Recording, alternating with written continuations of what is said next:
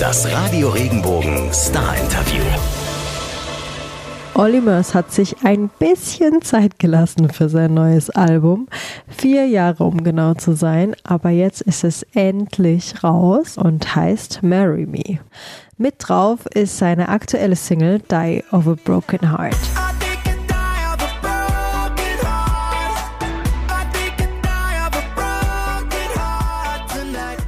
Hey, ich bin Marlene Vogel und ich habe bereits Mitte Oktober mit Olli darüber gesprochen.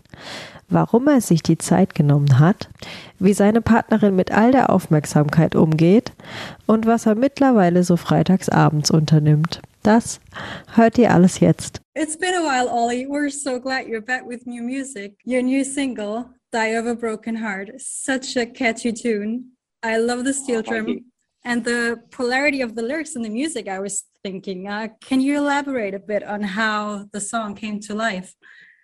Yeah, well, I got sent the song about 18 months ago, two years by David Stewart, and who produced the song and wrote the song. And I loved it. As soon as I heard it, I was like, this is an absolute tune.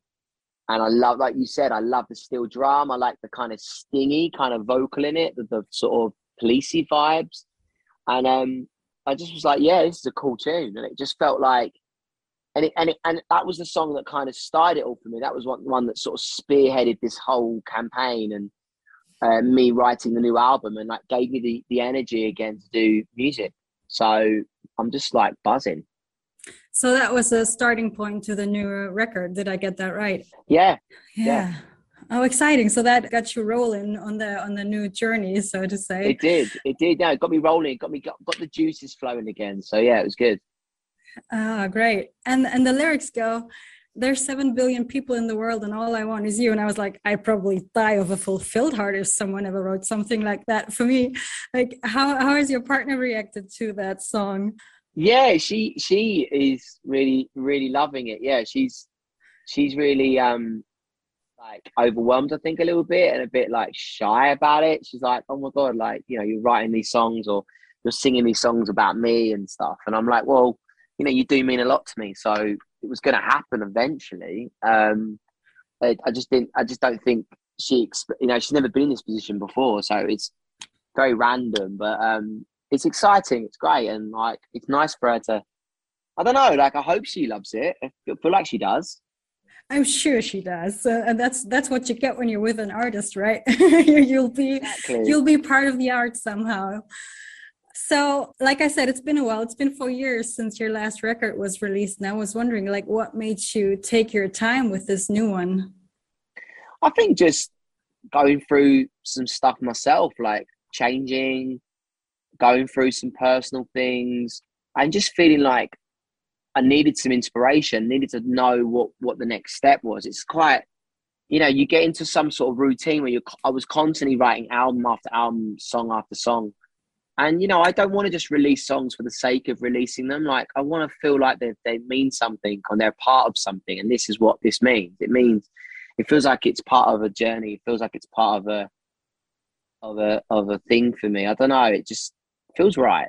Feels good. It feels the right time to release music again. Like, it- and you know, don't get me wrong. I think if I would have had "Die of a Broken Heart" year a year after I re- released my last song, I I would have released it. Like, I love that song so much. And if I'd have had the album at the time, yeah, I would have done it. But everything happens for a reason, you know. And um, Amelia came into my life at the right time and now right now after covid and lockdowns and stuff like that i can now be me again and be like right i'm back now new tunes and ready to ready to re, ready to reignite my career again No, I hear you. I, I think, yeah, what you were saying, if, if you lack the energy or the, the right kind of inspiration, then maybe it's just. but it's right- like it, it would be the same for, for anyone in, in a job that in, in a job that they've been in for so long you just get a bit complacent and a bit like oh maybe i need a change and you know i've, I've had that change and now i'm back you know and it's like oh i've got all that love and passion and excitement back again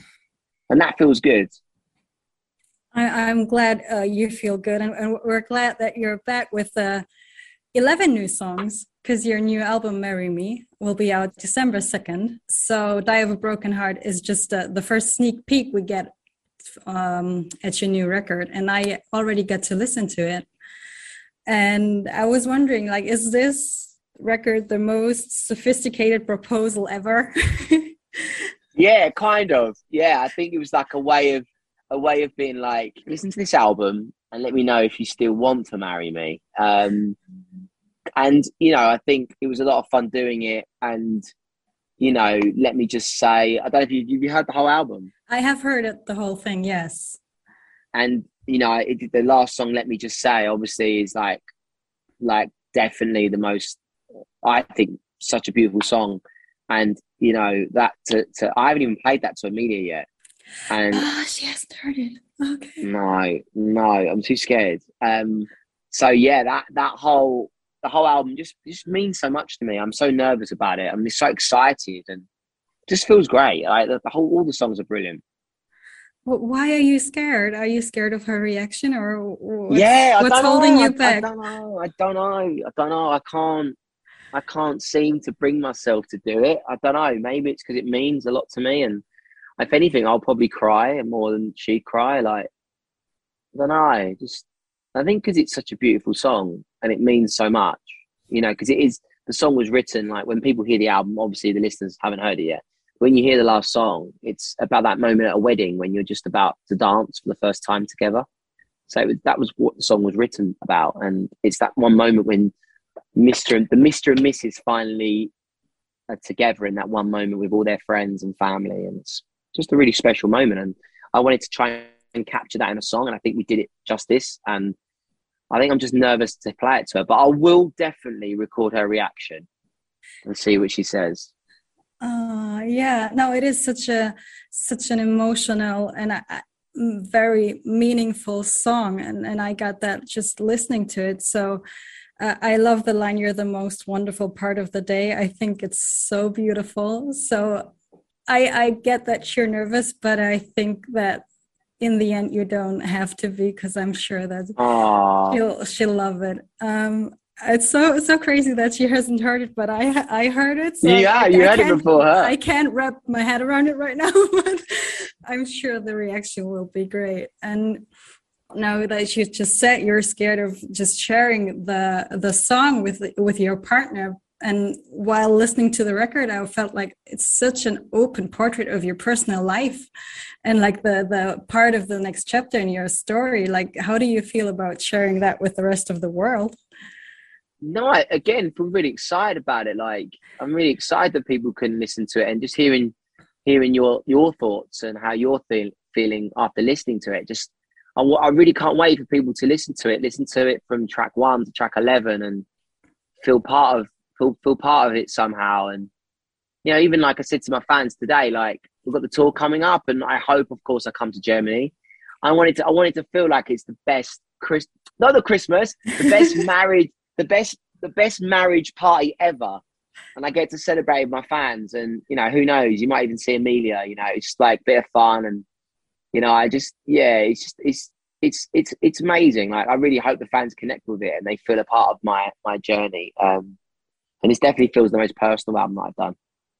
No, I hear you, and and I I, I think it's going to be a great party because uh, most of or pretty much all of the songs are so uplifting, so positive, so vibrant. Like one of them is the best night of your life, and you sing about never having felt so alive before. Like what makes you truly feel alive? What do you need? Well, I, I think you're right. You're spot on. Like the the I've never felt at 30. I'm 38 now. I'm nearly 40, and um, I've never felt so good. I've never felt so alive in my life. I feel feeling I feel in great shape. I feel incredible. I feel positive, feel good, feel on top of the world. And I think that for me is a really great place to be, you know. Um, and like you said, that lyric is so true, you know, because I never felt so alive.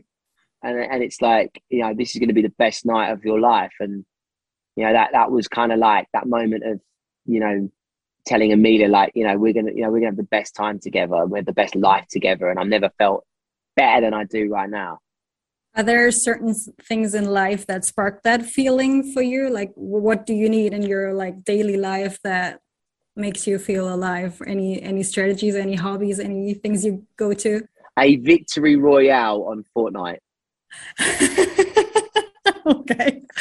I'm not into Fortnite, but I'm sure that's a pretty good thing. if anyone, and let me tell you now, if anyone's listening that has played Fortnite and know exactly how it feels to win a victory royale, so um, you know that I, I definitely like to win on my gaming, and you know what, just yeah, what else makes me feel alive? I mean, singing for my fans is pretty awesome. Seeing Amelia every day, I wake up and see my my girlies, my dog, and Amelia. It's amazing. Just living, you know what I mean? It sounds really soppy, but I, I just think we've been through such shit in the last couple of years with all this COVID stuff. Like, just nice to feel alive and feel out about and living my life again and feeling good, you know? Something really special in that. The simple things, the simple things in life are free. Such a great lyric from an amazing song. The simple things in life are free, and ultimately, having good people around you is and and love and happiness around you is, is really important. And you know i'm very lucky right now to be surrounded by such love and positivity. So i'll try and that's not always going to be the case but right now at this present moment there's a lot of love and positivity. Whether it's, if you'd have come to me in march April, march february this year mm. when i was just having my knee operation there was no positivity at all. I was so negative about everything. So it's good to, to be in this mindset right now. So I'm enjoying it.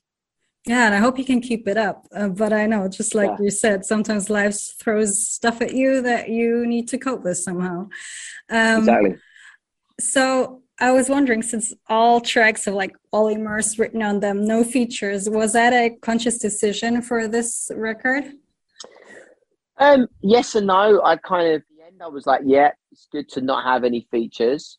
Then I really want to get something eventually. So who knows? We might surprise the fans with something in the next few months or next month or whenever. We don't know yet, but there's definitely discussions about potentially doing a feature on some of the songs. But I was just really happy with the album just being about me and about my life and my journey and not feeling like I had to share that with anyone. So yeah, like at the moment, I'm really happy with the album just being me. Yeah. yeah. no one else. That's it. And then, and then if you know, if someone joins the party, if someone, if someone joins in at some point, who knows? We'll see. But I've been very lucky and fortunate that a lot of the people that I've always wanted to work with, I've I've managed to work with, and you know, I'm really happy. So, yeah, we'll see. Is there someone that you have in mind? I can't tell you, but okay. yes, there is someone. There is someone in mind. Yeah, um, a couple of people. So we'll see. All right, we'll stay tuned and see what happens. But stay yeah, tuned. The, the, songs make make sense just using them also. So whatever whatever uh, happens or works out will be great, I think. Um, and since we're speaking on a Friday afternoon, Olly, I was wondering, like, how do you like to spend your typical Friday nights nowadays?